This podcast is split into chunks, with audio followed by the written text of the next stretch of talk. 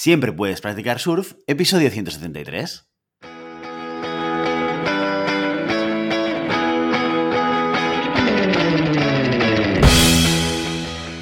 Bienvenido y bienvenida a Siempre puedes practicar surf, el podcast diario sobre recursos humanos. Este podcast está pensado para profesionales de recursos humanos, gerentes o jefes de equipo y podrás encontrar técnicas, consejos, ideas, conceptos y noticias sobre la gestión de personas. Eso sí, con un enfoque práctico y aplicable. Hoy episodio 173 del martes 22 de febrero del 2022. Programa que vamos a dedicar a las noticias de la semana. Pero antes dejadme que os recuerde que podéis encontrar más contenido en nuestro blog e información sobre nuestros servicios en nuestra web, en globalhumancon.com. Desde allí os podréis apuntar a nuestra newsletter para no perderos nuestros webinars, streamings y todo el contenido y actividades que organizamos desde la consultoría Global Human Consultants. Como cada martes, hoy dedicamos el programa a la actualidad. Recopilamos las noticias más relevantes de los últimos días para que tengáis la oportunidad, a través de este podcast, de estar al día de lo que pasa en el sector de la gestión de personas. Empezamos. Estamos a punto de finalizar el mes de febrero y como cada martes, que por cierto, hoy es día Capicúa, traemos para ti las noticias más destacadas de la semana. Empezamos en equipos de talento con el siguiente titular. El 10% de las ofertas de trabajo queda sin cubrir por falta de candidatos. Así lo dice el Ministerio de Trabajo y Economía Social. España está empezando a recuperarse de la crisis y volver a los niveles de empleo prepandemia. Pero aún hay sectores que parece que no acaban de despegar. No porque no haya trabajo, sino porque no hay candidatos. ¿Cuál es el problema? Las condiciones laborales. Según el Ministerio, son tres los sectores que más mano de obra necesitan. Construcción, logística y agricultura. Entre ellos, el que más falto de empleados está es el de la construcción, por lo visto, la pandemia ha traído consigo un boom de personas queriendo hacer reformas, por lo que el sector ha aumentado su actividad y, en consecuencia, su demanda de mano de obra.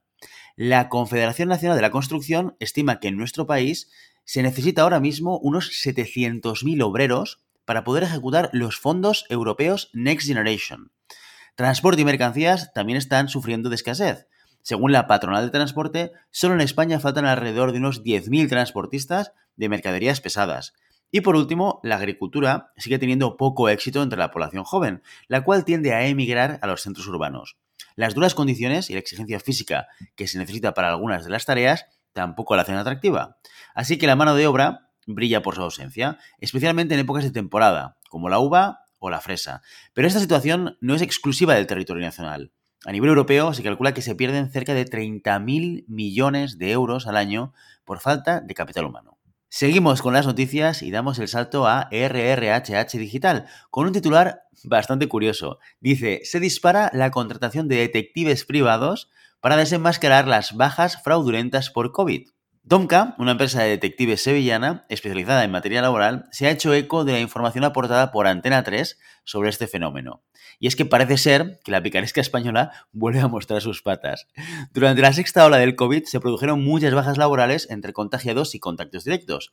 Pero ¿cuántas de esas bajas fueron realmente necesarias y cuántas simplemente se hicieron para no ir a trabajar? Esa pregunta es la que ha provocado que durante los últimos meses se haya incrementado la contratación de detectives privados. Pese a que no son baja de larga duración, sí que hay personas que son recurrentes e inclusive se han dado chivatazos entre colegas. Además del intento de estafa, muchas de estas personas aprovechan los días libres, entre comillas, para hacer otros trabajos y ganarse un dinero extra. Es el ejemplo de un camarero que pidió la baja dos veces el mismo mes para irse a trabajar a otro lugar. Otro ejemplo es el del Ayuntamiento de La Palma, el cual ha tenido que recurrir a los servicios detectivescos porque su tasa de absentismo creció hasta un 12% debido a estas bajas laborales.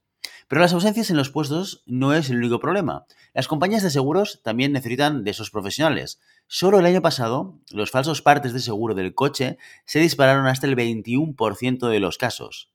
¿Cuál es el motivo? Pues bueno, según alegan las fuentes, debido a la situación económica derivada de la pandemia. ¿Qué opinas? ¿Alguna vez has necesitado recurrir a un detective privado? Te leo en comentarios. Y seguimos dando noticias, esta vez en rhpress.com, que dice, 7 de cada 10 empresas en España creen necesaria una reforma fiscal que reduzca el coste de contratación. Los datos los aporta el Observatorio de la Competitividad Empresarial de la Cámara de Comercio de España. Concretamente, el 83% de las empresas considera necesaria una reforma en la fiscalidad y el 74,4% cree que debería orientarse hacia la reducción en los costes de contratación. Aparte de eso, las compañías también señalan como prioritarias futuras reformas fiscales. De mayor a menor necesidad encontramos una mayor progresividad, combatir el fraude fiscal, simplificar el procedimiento tributario e incentivar las conductas sostenibles. Esto ayudaría a aligerar el impacto en sus costes de las cotizaciones sociales, las cuales son las más influyentes, seguidas del IVA y el impuesto de sociedades. El 75% de las compañías creen que la presión fiscal que soportan ahora es muy superior a la de hace 5 años, una opinión como vemos muy extendida independientemente del tamaño y sector de la empresa. Si esto sigue así, los expertos creen que el empleo se verá seriamente afectado, ya que las empresas no podrán gestionar nuevas contrataciones, pero no solo el paro aumentaría. Una alta presión fiscal también dejaría a las organizaciones sin márgenes de beneficios, lo que les impediría, a su vez, hacer inversiones. Estos datos están en consonancia a lo que piensan las empresas, ya que el 85% de ellas creen que el impacto sobre el empleo de una alta presión fiscal sería negativo o muy negativo. Sin embargo, más de la mitad cree que un incremento no tendrá repercusión en los precios, y si la tuvieran, sería poco preocupante. Y terminamos en el Observatorio de Recursos Humanos con una noticia muy optimista de cara al futuro.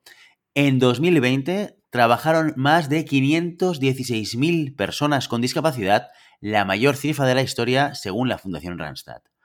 Gracias a los datos procedentes de la encuesta anual Empleo de las Personas con Discapacidad del año 2020, realizada por el INE, la Fundación Randstad ha llevado a cabo un estudio en el que se destaca que, durante ese año, en España había casi 2 millones de personas con discapacidad en edad de trabajar.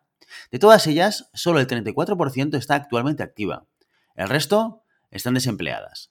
Sin embargo, esta cifra representa un crecimiento de un 4% con respecto a años anteriores y es, además, la cifra más alta de la historia laboral española.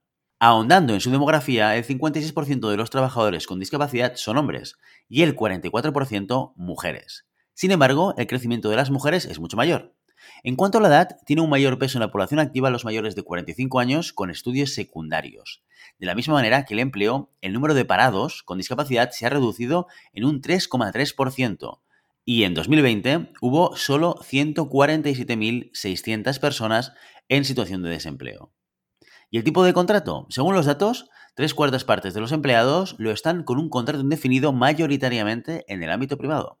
Respecto a los sectores, el sector servicios sigue siendo el que más trabajo da a las personas con diversidad funcional.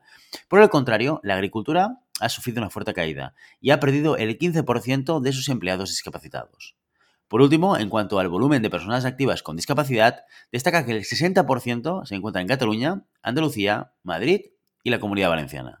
Esperamos que estas cifras sigan creciendo y las organizaciones empiecen a crear espacios inclusivos para todos. Y mientras tanto, ya sabes, no puedes detener las olas, pero siempre puedes practicar surf. Y hasta aquí nuestro episodio de hoy. Como siempre, queremos invitaros a que os pongáis en contacto con nosotros, nos deis vuestra opinión y nos sugeráis si tenéis algún tema o alguna pregunta concreta. Lo podéis hacer a través de la página de contacto en globalhumancon.com barra contáctanos o a través de las redes sociales. Estamos en Facebook, en Instagram, en Twitter y en LinkedIn. Y si el contenido de este podcast te gusta, no te olvides suscribirte, darnos 5 estrellas en iTunes y me gusta tanto en iVoox como en Spotify. Igualmente recuerda que puedes encontrar más contenidos, noticias y recursos en nuestra web, en globalhumancon.com. Muchas gracias por todo, por tu tiempo, por tu atención y por tu interés en estos temas sobre gestión de personas. Nos escuchamos mañana miércoles con el caso de la semana. Hasta entonces, feliz día.